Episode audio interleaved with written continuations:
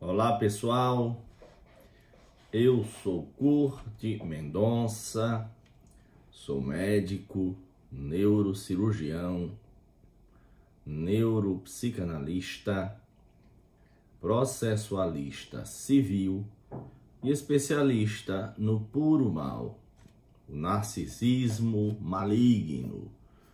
Daí porque sou autor deste livro Guia de Sobrevivência para Vítimas de Narcisistas Malignos. Está disponível na Amazon.com.br em suas versões digital e física. E há dois anos tem permanecido em primeiro lugar como mais vendido na categoria abuso sexual, saúde, boa forma e dieta. Estamos aqui hoje para mais um vídeo no canal do YouTube Curte Mendonça, intitulado Narcisismo Confundir a vítima com ordens e sugestões contraditórias. Confundir a vítima com ordens e sugestões contraditórias. Teresa, uma paciente que me procurou para o atendimento online, no suporte que nós fazemos por telemedicina há vários anos, ela me dizia que uma das coisas que mais marcaram dolorosamente a sua experiência com o marido abusador narcisista maligno é que quando ele a conheceu, ele elogiava a maneira como ela se vestia. Ela se vestia com muito gosto, se arrumava, se maquiava. E Teresa é uma pessoa de grande beleza. Me contou Teresa que após o período de ouro do relacionamento com o marido, durante e de, depois desse período de ouro, veio o período de depreciação e desvalorização, o marido passou a dizer que Teresa gastava muito dinheiro com roupas, que ela era pródiga, muito gastadeira. É um desperdício ela usar maquiagem, tantas roupas caras, cuidar do cabelo, cuidar da beleza. Que os recursos eram muito difíceis, dinheiro não dava para tudo, cobertor era curto. E de tanto repetir, Teresa passou a ficar com peso na consciência e passou a minimizar os cuidados pessoais para economizar para o marido. E ela passou a se vestir de modo simples. Não mais se pintava, não mais se maquiava, já não fazia o cabelo com tanta regularidade, não cuidava das unhas, não cuidava da aparência pessoal. Qual não foi a minha surpresa, doutor Curti? Quando, tempo depois, o meu marido passou a dizer: Teresa, você está um trapo. Você é uma mulher descuidada. Quem é que pode ter interesse em você desse jeito mal cuidada? Você se transformou num lixo e ao por uma pessoa que não se cuida, como é que você espera que eu tenha interesse, apetite sexual, interesse amoroso afetivo por você? Uma mulher totalmente desleixada? Então veja, doutor Curte, o mesmo homem que me conheceu, muito bem cuidada, linda, passou a dizer que eu abusava, era um desperdício econômico. Posteriormente, eu me cuidar, comprar roupa, cuidar da beleza. Este mesmo homem passou depois que eu me tornei econômica, porque ele insistia nisso. Passou a me depreciar, dizendo que eu tinha virado um lixo, um rebutalho um refúgio, que ninguém poria os olhos em mim, e que eu era uma vergonha para ele ser visto com ela. Então veja a contradição das sugestões, exigências e ordens do marido de Teresa para com ela. Helena, por sua vez, era uma mulher bem-sucedida economicamente, autônoma, independente. Quando conheceu o atual marido e o marido de uma área econômica semelhante à dela, mercado financeiro. E o marido a enredou no período dourado, então namorado, rapidamente mimetizou toda a afinidade do mundo no jogo da imitação, que é o que o narcisista faz para espelhar afinidades com a vítima e aparentar ser sua alma gêmea ou seu companheiro perfeito. Ele faz o jogo da imitação, mimetizando os gostos e as afinidades da vítima como um camaleão. E aí, após eles casarem, gradualmente o marido de Helena foi convencendo convencendo-a de que somente ele trabalhando seria suficiente para ele cuidar do lar.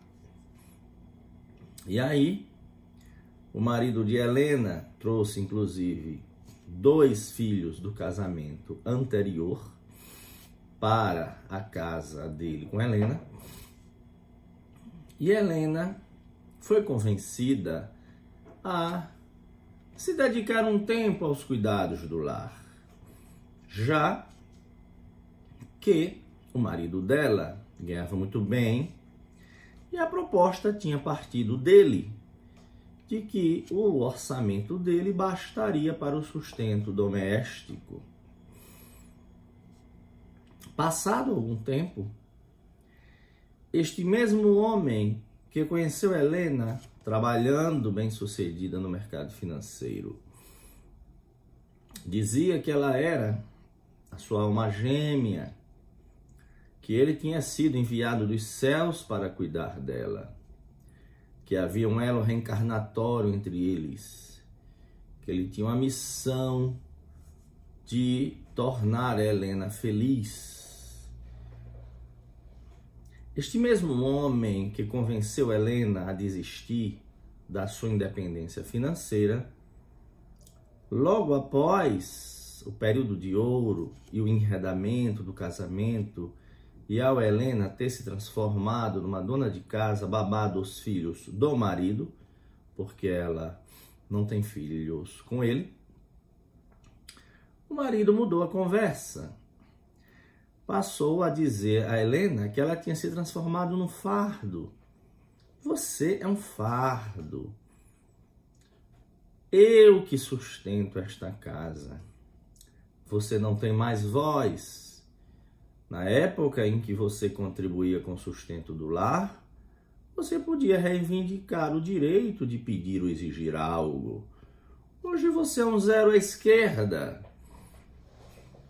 Recolha-se a sua insignificância, cuide da casa, dos filhos, dos meus filhos, e pare de reclamar. Afinal de contas, sou eu que sustento esta casa.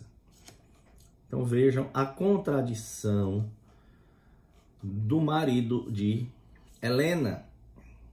Ele a conheceu independente, a fez desistir do trabalho, depois passou a acusar Helena de ser um fardo financeiro, uma perdedora, uma incompetente, uma preguiçosa.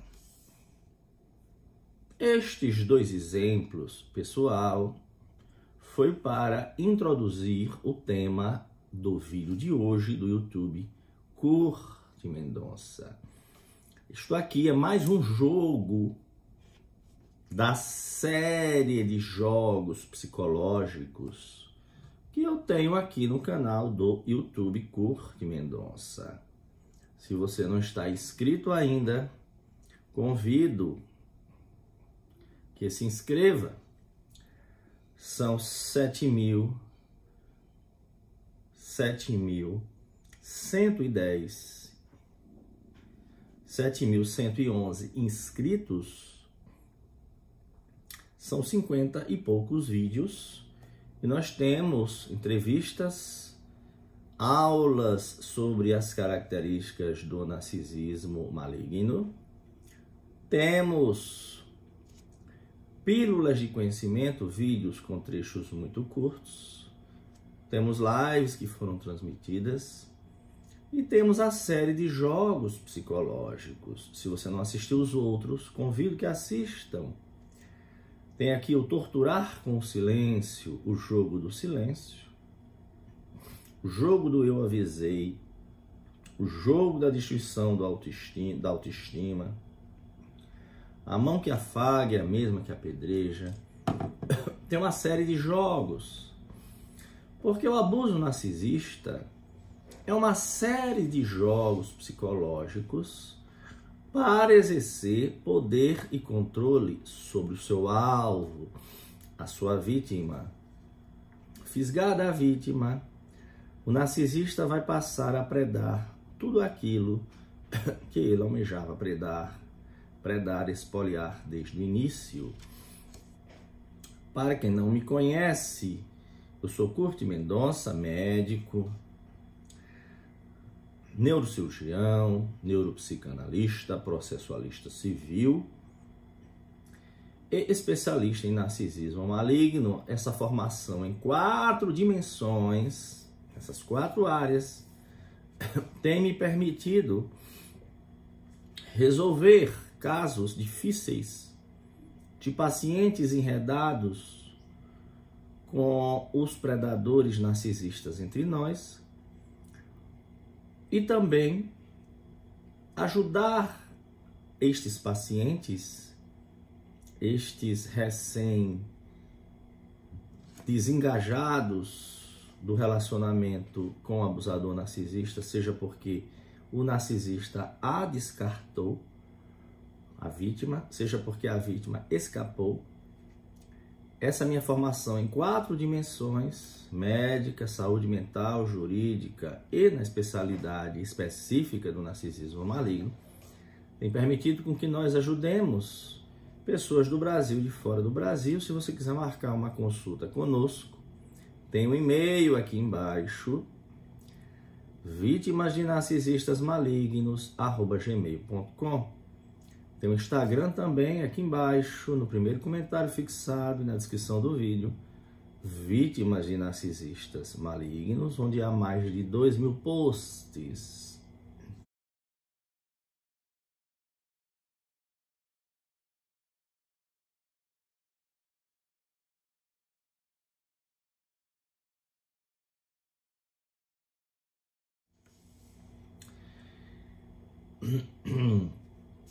Eu tenho que dizer em todos os vídeos, mesmo explicando isso em todos os vídeos, em todas as entrevistas, as pessoas mais verdinhas, que estão se iniciando no conhecimento desta face obscura da espécie humana, que são os perversos entre nós, eu tenho que esclarecer todas as vezes, porque esta pergunta é feita sempre, que o narcisista não é um doente mental. Ele tem uma perversão moral, um distúrbio de caráter ele tem uma forma cristalizada, distorcida de sua personalidade, em que ele soterrou todas as emoções positivas durante o seu desenvolvimento por uma série de fatores.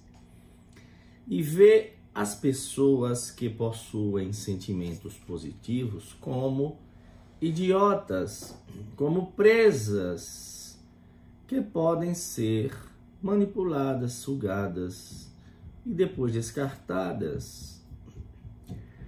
Muitas pessoas que têm contato com os meus os posts lá do Instagram e os primeiros vídeos, antes de verem o contexto e antes de lerem o livro, ter a visão geral, elas pegam lá um trecho de um post ou um vídeo isolado e passam a me perguntar que não faz sentido, que aquela frase que eu usei, aquele comentário que eu fiz, não bate com a lógica do que nós aprendemos. E não bate com a pessoa abusadora 100% com a pessoa abusadora que ela conheceu. E aí eu tenho que repetir isto, pessoal, um milhão de vezes, até ver se um dia isso se torna bem explicado e disseminado.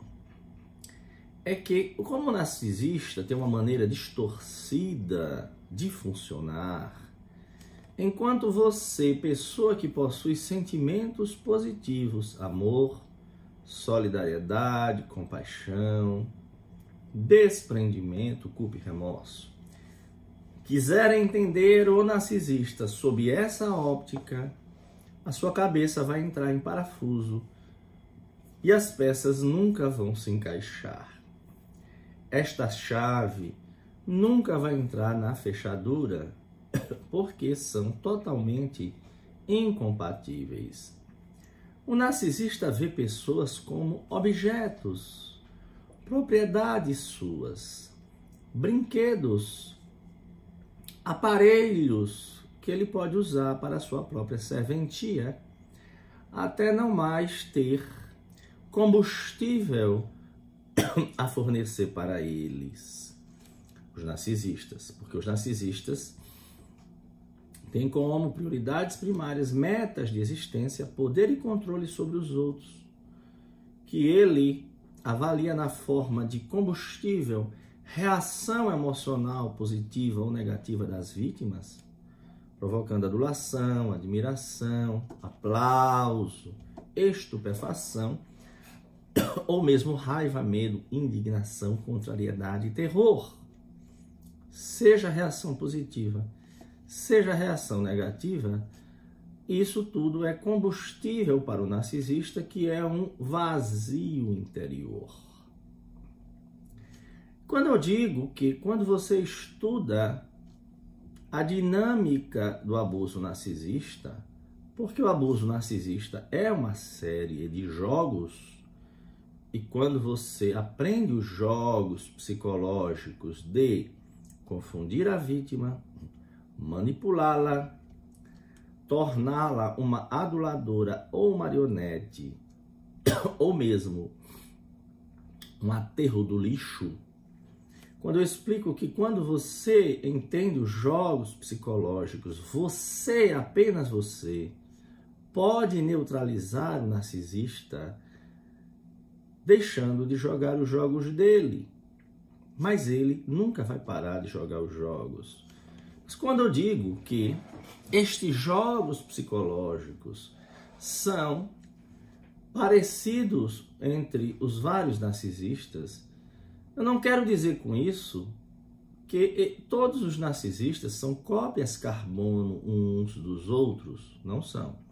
Eles têm o mesmo manual de instruções, parecem robôs de uma mesma série, mas eles não são cópias carbono porque existe um espectro, uma gradação, como eu explico aqui neste livro Guia de Sobrevivência para Vítimas de Narcisistas Malignos. O espectro narcisista maligno, psicopata predador, porque o narcisista e o psicopata são farinha, são duas faces da mesma de uma mesma moeda. Farinha do mesmo saco no sentido do espectro da zero empatia. Existe uma gradação, um espectro. Eles não são cópias carbono uns dos outros. Por isso que, pessoal, em todos os meus vídeos, eu parto de exemplos práticos para a teoria geral. Depois que eu, a partir desses exemplos práticos, eu levo a teoria geral do aspecto estudado, eu costumo puxar de novo do geral para o particular. Isto é um método científico, do particular para o geral e do geral para o particular. Ainda assim, certas pessoas ficam sem entender. Elas não conseguem abstrair variações no espectro que diferem em alguns aspectos do seu abusador narcisista, mas que conferem com o, a visão geral, a teoria geral da dinâmica da mentalidade do narcisista. O título de hoje é mais um jogo psicológico de poder e controle e manipulação da vítima. Se chama Confundir a vítima com ordens e sugestões contraditórias. Porque existe o ditado, pessoal, geral, que diz o seguinte: tudo é difícil até que se torna fácil. Quando você vai aprender a dirigir, é muito complicado no início você se preocupar com a direção, embreagem, marcha, retrovisor, regras, até que se automatiza.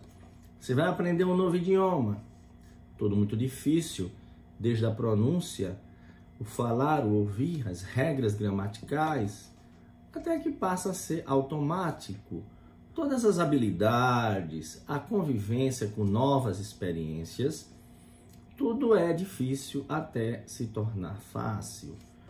Com o narcisista, é exatamente o oposto. Porque o narcisista, ele tem uma perversão moral, um transtorno de personalidade perverso, maligno, em que ele usa jogos psicológicos para enredar a vítima através do jogo da imitação, através da mimetização de semelhanças, afinidades, amor, afeto, até enredar a vítima. Esse primeiro é o período de ouro. Com o narcisista, tudo no início é rápido, fácil, maravilhoso. É a alma gêmea, é o companheiro perfeito, é o alecrim dourado, é o enviado dos céus.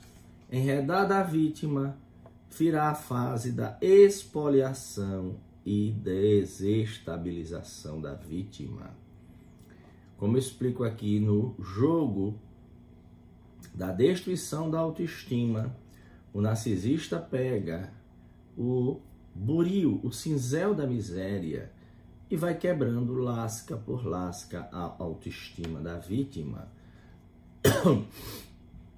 até ela não ter mais absolutamente nada do, de combustível para fornecer. E aí é descartada. Isto é para mostrar para vocês que a confusão mental e a sensação de que está perdendo a sanidade, de que está enlouquecendo, são consequências naturais da convivência com o narcisista. E isto é deliberado. O narcisista confunde para desestabilizar a vítima, fazer a vítima se tornar insegura e assim mais facilmente manipulável, sob seu poder e controle, vulnerável. Então, para confundir a vítima, este jogo, que é o jogo das ordens e sugestões contraditórias, é uma faceta de um grande jogo que é fazer a vítima achar que está perdendo a sanidade, enlouquecendo, que se chama gaslighting. Eu tenho um vídeo aqui no canal que se chama O narcisista provoca o enlouquecimento da vítima. Eu tenho outro, outro vídeo aqui no canal que é o caos planejado. Então, a imprevisibilidade, o drama e o caos é deliberado, é intencional. Para a vítima ficar atordoada, ela não sabe que rumo tomar. Porque o narcisista ora diz: siga o rumo A. Ao a vítima seguir o rumo A, ele vai chegar e dizer assim: por que, que você está indo no rumo A? É para você ir no rumo B. Aí a vítima fica atordoada, mas não foi você que me orientou. Aí no rumo A, ele vai dizer: eu de jeito nenhum, você está se confundindo. Absolutamente, você tem que ir no rumo B. Quando a vítima vai no rumo B, mais na frente ele vai dizer: você é maluca? O que é que você está fazendo indo no rumo B? Este jogo das ordens e sugestões contraditórias vai deixando a vítima atordoada, confusa, insegura, questionando a própria sanidade e assim mais facilmente manipulável.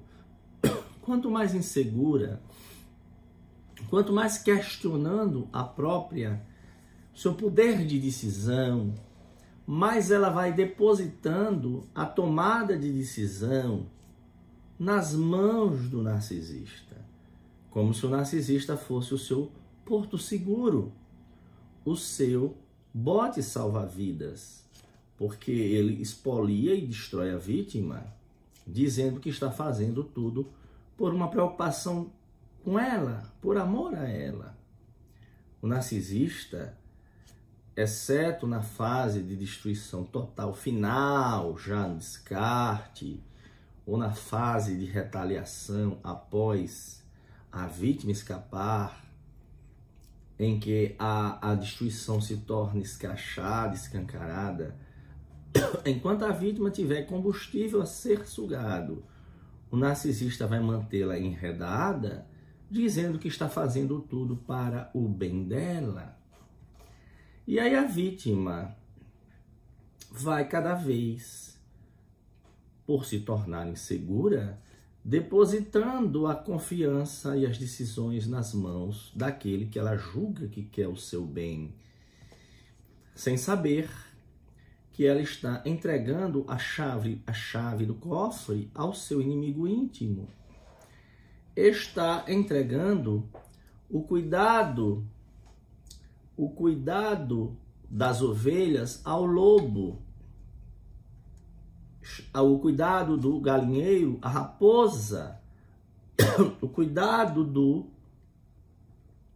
butim, a riqueza ao estelionatário, que é o narcisista. Então eu dei aqueles exemplos iniciais, dois, para introduzir. Expliquei que isso faz parte de, uma, de um plano geral de poder, controle, manipulação, desestabilização para predar a vítima e torná-la totalmente vulnerável, insegura, manipulável. E agora então vamos citar contextos em que este jogo costuma ser usado.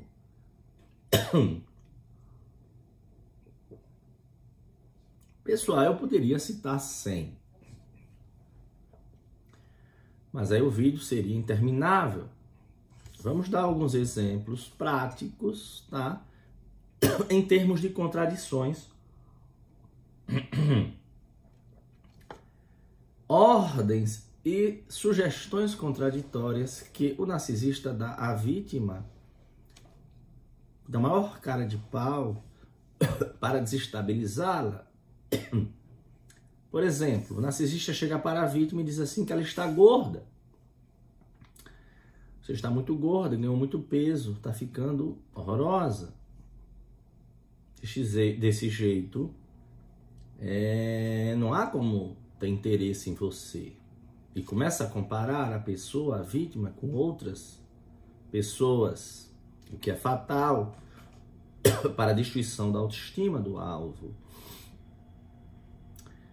E a vítima, até porque poucas pessoas são 100% seguras com o seu peso, é um dos pontos críticos vulneráveis, você criticar o peso de alguém é quase fatal, porque você sempre pode achar defeito e a perfeição física é algo inatingível, perfeição absoluta.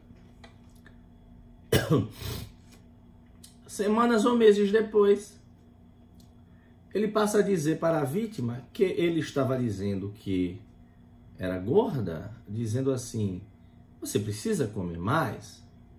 Desse jeito você vai ter um desmaio. Isso é comida de gente? Essa comida que você está comendo aí é só alface água? Isso não é comida de gente, você tem que comer comida de verdade, desse jeito você vai adoecer. Que vergonha você passando fome. Mesmo homem, a mesma pessoa que dizia semanas atrás que a vítima estava gorda, agora fica a mandando comer. E a, vítima dizer, primeiro que ela fica confusa, meu Deus, será que eu entendi errado? Se ela quiser confrontar o narcisista, ele, que é um supremo manipulador e mentiroso patológico, vai chegar a dizer que nunca falou aquilo, que ela está exagerando, fazendo tempestade em copo d'água, é hipersensível, está imaginando coisas.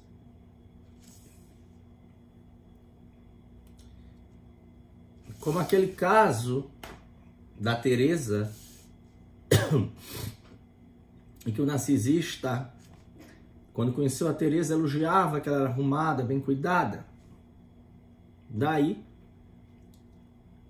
ele começou depois de enredada, passou a dizer a Teresa que ela gastava muito dinheiro com essas banalidades. Isso era futilidade.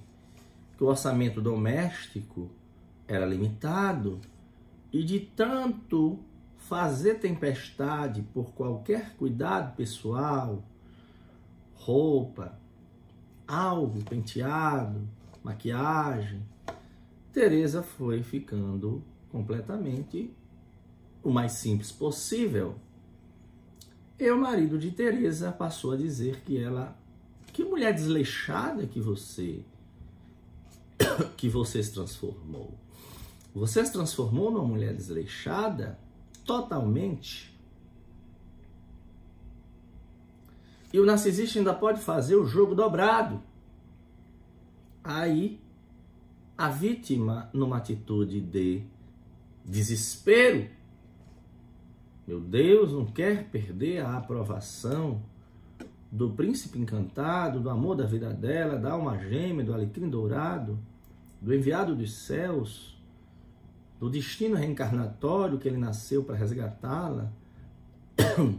Aí a vítima chega lá, compra aquela roupa maravilhosa, faz aquele penteado para um evento. Um evento que se aproxima. E a paciente se cuida, vai fazer penteado, compra aquela roupa, faz as unhas, faz uma maquiagem, está ali se olhando no espelho, dizendo: Meu Deus, quando meu marido me vir, vai ficar orgulhoso de mim. Até ela ver o olhar fuzilante do marido obsessor predador, destruidor narcisista olhando para ela. Onde você pensa que vai nestes trajes vulgares? Você parece uma mulher da vida. Do jeito que você está vestida, parece que você está à caça de homem. Trate logo de colocar roupas decentes, como uma mulher casada, que isso não são trajes para você. Ou seja, o mesmo marido que lá atrás elogiava que ela se vestia bem, passou a dizer que ela gastava dinheiro com roupa. Ao ela, num evento, se arrumar, ele passa a dizer que ela está sendo vulgar. Não tem como agradar o narcisista. É impossível. É um buraco negro. É um balde de mil furos. Tudo que você fizer, ele vai ser do contra. E inclusive ele sugere caminhos contraditórios, só para ver a vítima ficar atordoada, desgrenhada. Meu Deus, não há solução para agradar meu companheiro. Estudo. A mãe narcisista chega para a filha e diz: você tem que estudar. Você é uma vagabunda. Você é um fardo financeiro. Estudar para passar num concurso, ter sua independência. Você acha que eu vou viver a vida toda para sustentar você? A filha ouvir isso. Organiza, entra em contato com colegas, vê algum cursinho, algum curso, compra os livros e separa uns horários do dia para estudar. Aí a mesma mãe que a mandou estudar passa a dizer: você não pode perder tempo com isso. Você tem que cuidar da casa. Nós temos que fazer compra. Você é responsável pela lista. Tem que cuidar dos seus irmãos. Este é seu papel. Tem que limpar a casa. Afinal de contas, por que, que você está perdendo o tempo estudando se você não passa nada em nada mesmo que você é uma incompetente? Então a mãe que mandava a menina estudar, para ter o seu dinheiro, ter sua independência, ter sua autonomia. É a mesma que depois diz que ela tem que se ocupar com as coisas da casa. Porque não adianta ela estudar porque ela é incompetente e não vai passar em nada. Imagine só como é que fica a cabeça de uma, uma filha assim, uma vítima desse jeito, submetida a um tratamento assim. A vítima está ali nos momentos em que ela aprecia, nos poucos momentos em que a vítima do narcisista, porque o narcisista quer ser sempre o centro dos holofotes. É uma relação de mão única. Venha a nós o vosso reino em banana, tudo tem que ser para ele. E para a vítima, cada vez menos coisa. Nos poucos momentos em que a vítima está se dedicando a fazer algo que goste, por exemplo, está ali no shopping, passeando, vendo as lojas, uma, o, o, o obsessor narcisista, predador, vamos, vamos, vamos se apressar. Tenho mais o que fazer. Você fica aí muito lenta, você está muito lenta, parece uma lesma. E a mulher diz, não, eu quero ver aqui algumas coisas. Não, se apressa, nós não temos o dia todo. Se de repente a vítima encontra um grupo de amigos e passa ali ficar numa conversa agradável, o narcisista já fica de lado, não demora muito tempo, ele começa a resmungar, fazer cara feia, depois chega no ouvido da mulher dizendo nós temos o que fazer, não demore muito, porque ele não está sendo o centro das atenções.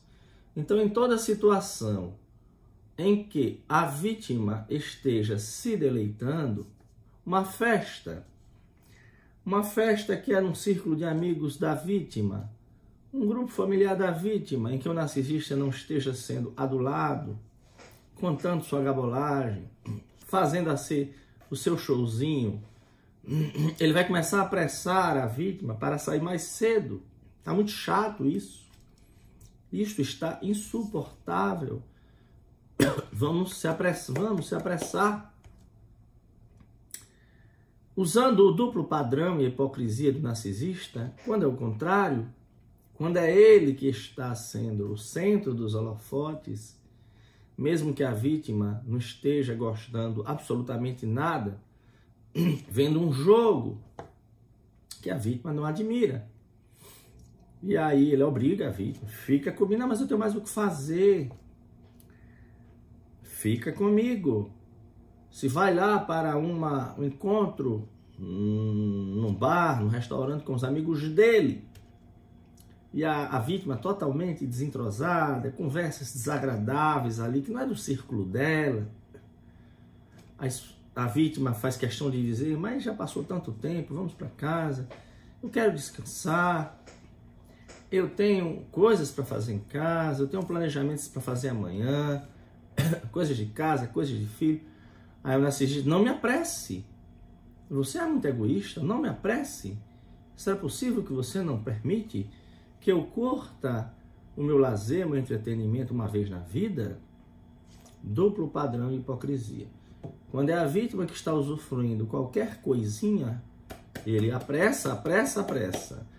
Se é ele que está sendo o centro dos holofotes, ou é ele que está curtindo, ele diz para a vítima: não me apresse, não me apresse. Você é muito irritada, você é impaciente, você estraga prazeres.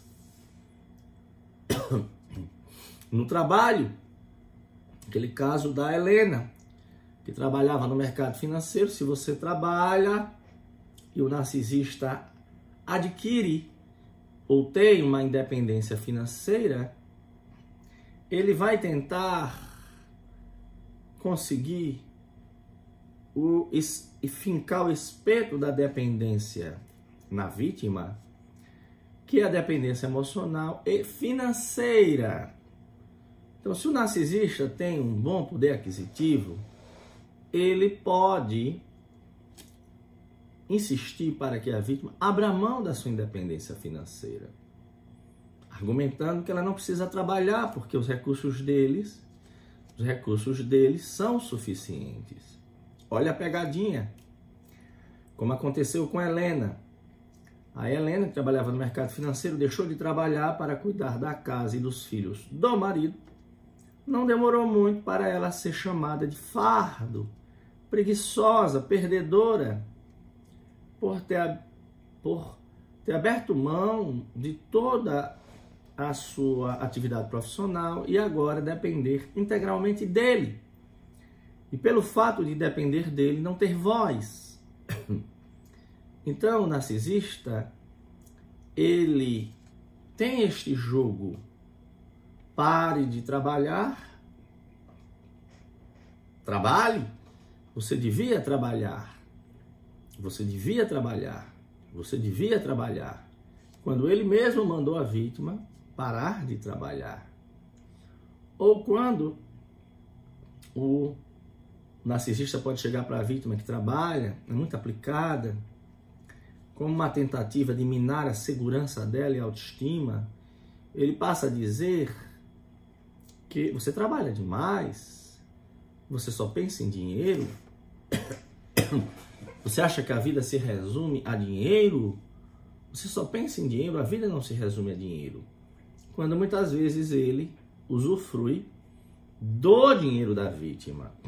Além de ele ser um predador, um sugador, para desviar a atenção do malefício que quem está fazendo é ele e é a vítima que está se desdobrando para trabalhar cada vez mais para manter o luxo do narcisista para desviar a atenção no mecanismo de reflexo, de desvio, ele diz à vítima: você só pensa em dinheiro. A fala, outra área deste jogo, que é o jogo de ordens e sugestões contraditórias. Gradualmente, o narcisista vai usando a serra da interrupção para tudo que a vítima vai dizer, ele corta como uma forma de dizer que o que ela tem a falar não é importante, é irrelevante. ela tem que se limitar a ouvir o seu Senhor, porque Ele é que é o máximo, Ele é o superior da relação, Ele é que tem a última, a primeira e última palavra. Tudo que a vítima passa a fazer, o narcisista critica, e critica, e critica, até o ponto que ela vai se calando. Porque qualquer coisa que a vítima fala, com o tempo, o narcisista vai cortando ou vai fazendo tempestade em copo d'água.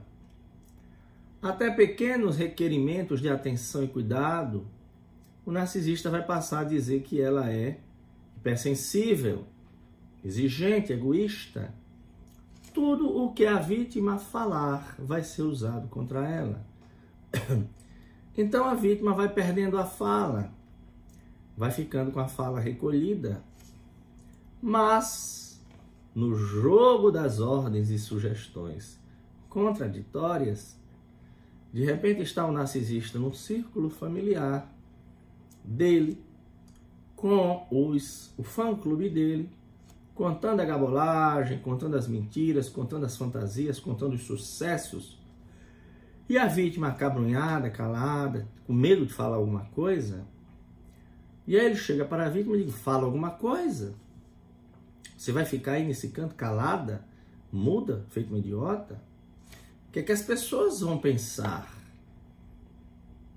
Você tem que falar. Afinal de contas, na cabeça do narcisista, nesta ocasião em público, a vítima, calada em casa, ali em público, tem que falar para elogiar o narcisista, para dizer o quanto ele é maravilhoso, como é uma bênção ter aquele narcisista na sua vida. Cala em casa a vítima, mas fora quer que ela dê depoimentos do quanto a vida com ele é maravilhosa. Com ele é o companheiro perfeito, o pai exemplar, o homem trabalhador, compreensivo, porque para o narcisista não há compromisso com a verdade. O que há é o manejo da fachada. Sair de casa. Muitas vezes o narcisista, o narcisista se envolve com a vítima que tinha o hábito de sair para o shopping, dar uma volta, ir a um parque. E aí o narcisista, no início, admira, acha lindo. Posteriormente, começa a dizer que essa mulher, esta vítima, só quer saber de estar no mundo. Só quer saber de estar no mundo. Não dá atenção a ele, não dá atenção à casa. Que mulher é essa que vive no mundo? É muito feio para uma mulher comprometida viver no mundo. Sabe lá com quem ela está? Será se é mesmo com as amigas? E de tanto fazer confusão, às vezes a, a vítima já tinha hábitos antigos de ir para a casa de uma amiga, se encontrar com um grupo para tomar um café. De tanto narcisista incutir culpa nela e suspeita de traição, de fazer coisas difíceis, a vítima começa a ficar intimidada e, para não desagradar o narcisista, deixa de sair de casa. Adivinha o que acontece depois? Não demora muito tempo. Aquele mesmo narcisista que criticava a mulher de sair de casa o tempo todo, pode virar o jogo e dizer assim: Mas você parece um fantasma nessa casa, uma múmia. Meu Deus do céu, não sai dessa casa. Parece um encosto, uma coisa doentia. E aí a vítima, o que fizer, ele vai ser do contra. Exatamente para criar problemas com a vítima. Pessoal, o narcisista precisa criar problemas com a vítima para justificar a maneira é de onda como ele a maltrata. Hobbies. Tem uma paciente minha, do meu suporte, que tinha como hobby correr. Era o prazer da vida dela, era correr. Um grupo de amigos fazia corridas curtas, corridas longas, maratonas. Conheceu o narcisista E ele passou a dizer que gostava de correr também, ia com ela. Passou a morar com ela, casou. Aí o amor pela corrida desapareceu. Ele começou a dizer que não ia para a corrida. Ou dizia que ia inventar uma desculpa. Não demorou muito, ele não só não ia, como começou a culpá-la por ir e deixá-lo em casa. Afinal de contas, era o dever da esposa ficar com o marido. Era o dever dela, conjugal. E de tanto buzinar no ouvido dela e fazer tempestade, esta paciente começou a abrir mão do seu hobby de correr. Então, o narcisista, no início, que estimulava, corra, corra, corra, passou a dizer para ela que parasse de correr. E ela parou de correr.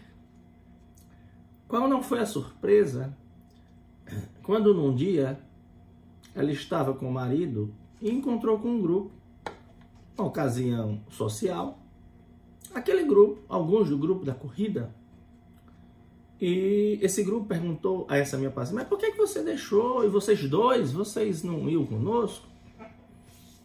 E aí, qual não foi a surpresa? O marido disse, pois é, né? Fulana enjoou, parece.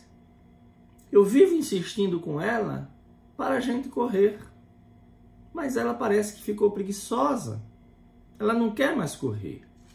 Quer dizer, o narcisista sabotou chantageou até a esposa parar de correr e ainda em público passou a dizer que aquilo tinha partido dela. Pessoal, isto é o, o vídeo do canal de YouTube Narcisismo, Ordens e Sugestões Contraditórias. Qual é a conclusão deste vídeo? É impossível ter uma vida de paz, sossego e construção com o narcisista. Porque o narcisista, ele vive em função de poder e controle sobre a sua vítima. É um processo de subjugação. Transformar a vítima numa propriedade dele, num objeto, num aparelho, num pet, num bichinho amestrado e num fornecedor de benefícios, um serviçal, uma, a, vítima numa aduladora ou marionete. O narcisista faz com que a vítima se transforme no tudo da vida dele, em troca de ele se transformar no nada da vida dela. Por isso que é uma predação.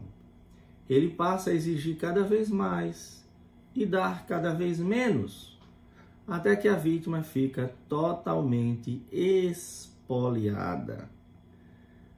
O narcisista funciona buscando poder, controle, combustível, benefícios da vítima, roubando traços de caráter e qualidade para de, que eram da vítima, que são da vítima. Ele passa a dizer que esses traços de caráter e qualidades são deles são dele, tá? E deixa a vítima totalmente espoliada. O tempo todo eu falei o narcisista e a vítima. Mas lembrando, pessoal, que narcisismo maligno não possui gênero. O narcisista pode ser homem, pode ser uma mulher. A vítima pode ser um homem, pode ser uma mulher. Existem narcisistas em todos os contextos sociais não é só em relacionamentos afetivos. Existem narcisistas dentro das nossas famílias. Até mesmo uma mãe que tem um tabu de que toda mãe é boa, mãe é uma coisa sagrada, é simplesmente estarrecedor o número de mães narcisistas e das dos pacientes destroçados pelas mães narcisistas. Porque uma mulher narcisista vai se transformar numa mãe narcisista. Um homem narcisista vai ser um pai narcisista, porque o narcisista, que é um ser que soterrou os sentimentos positivos, ele, ele não possui os sentimentos de desprendimento, dedicação e sacrifício que uma paternidade e maternidade saudável exige. Filhos são apenas aparelhos, propriedades do pai ou da mãe narcisista, como em qualquer relacionamento narcisista.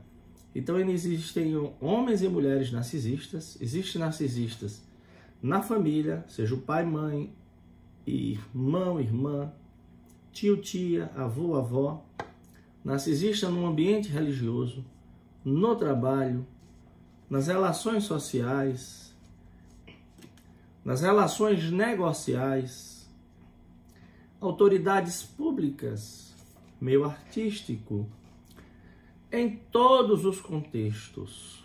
Em média, as estatísticas variam 10% das pessoas que vivem entre nós têm esse transtorno de personalidade que não é uma doença mental.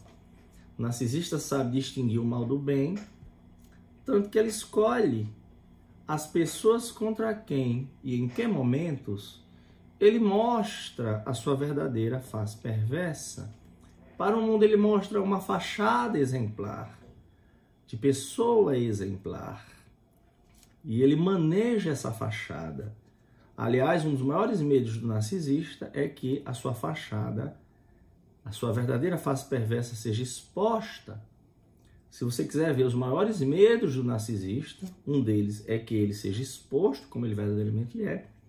Convido que assistam aqui no, no canal de YouTube, Curto Mendonça, o vídeo Os Maiores Medos do Narcisista. Convido que vocês se inscrevam no canal, deem um joinha se vocês tiverem gostado do vídeo. Compartilhem, acompanhem o Instagram do livro, Instagram do livro Vítimas de Narcisistas Malignos. Nosso livro está há dois anos na Amazon, em suas versões digital e física. Guia de sobrevivência para vítimas de narcisistas malignos. O nosso YouTube é Curto Mendonça.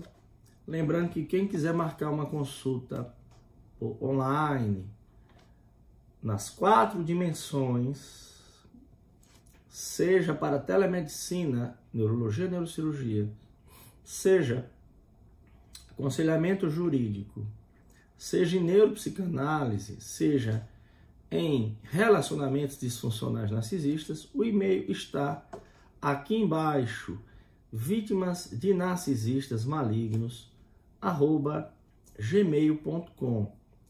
Quanto mais este conhecimento chegar a outras pessoas, pode ser que esse vídeo não sirva diretamente para você que está assistindo, mas não há dúvida nenhuma que você conhece alguém que se encaixa neste perfil predador narcisista.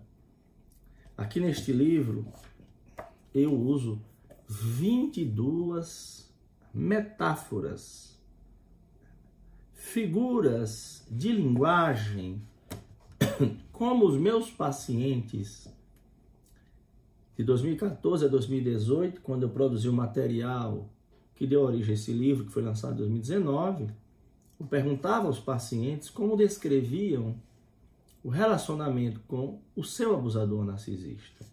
E aqui tem 22 metáforas na verdade, eu tenho uma lista de mais de 100. Aqui, eu só coloquei 22.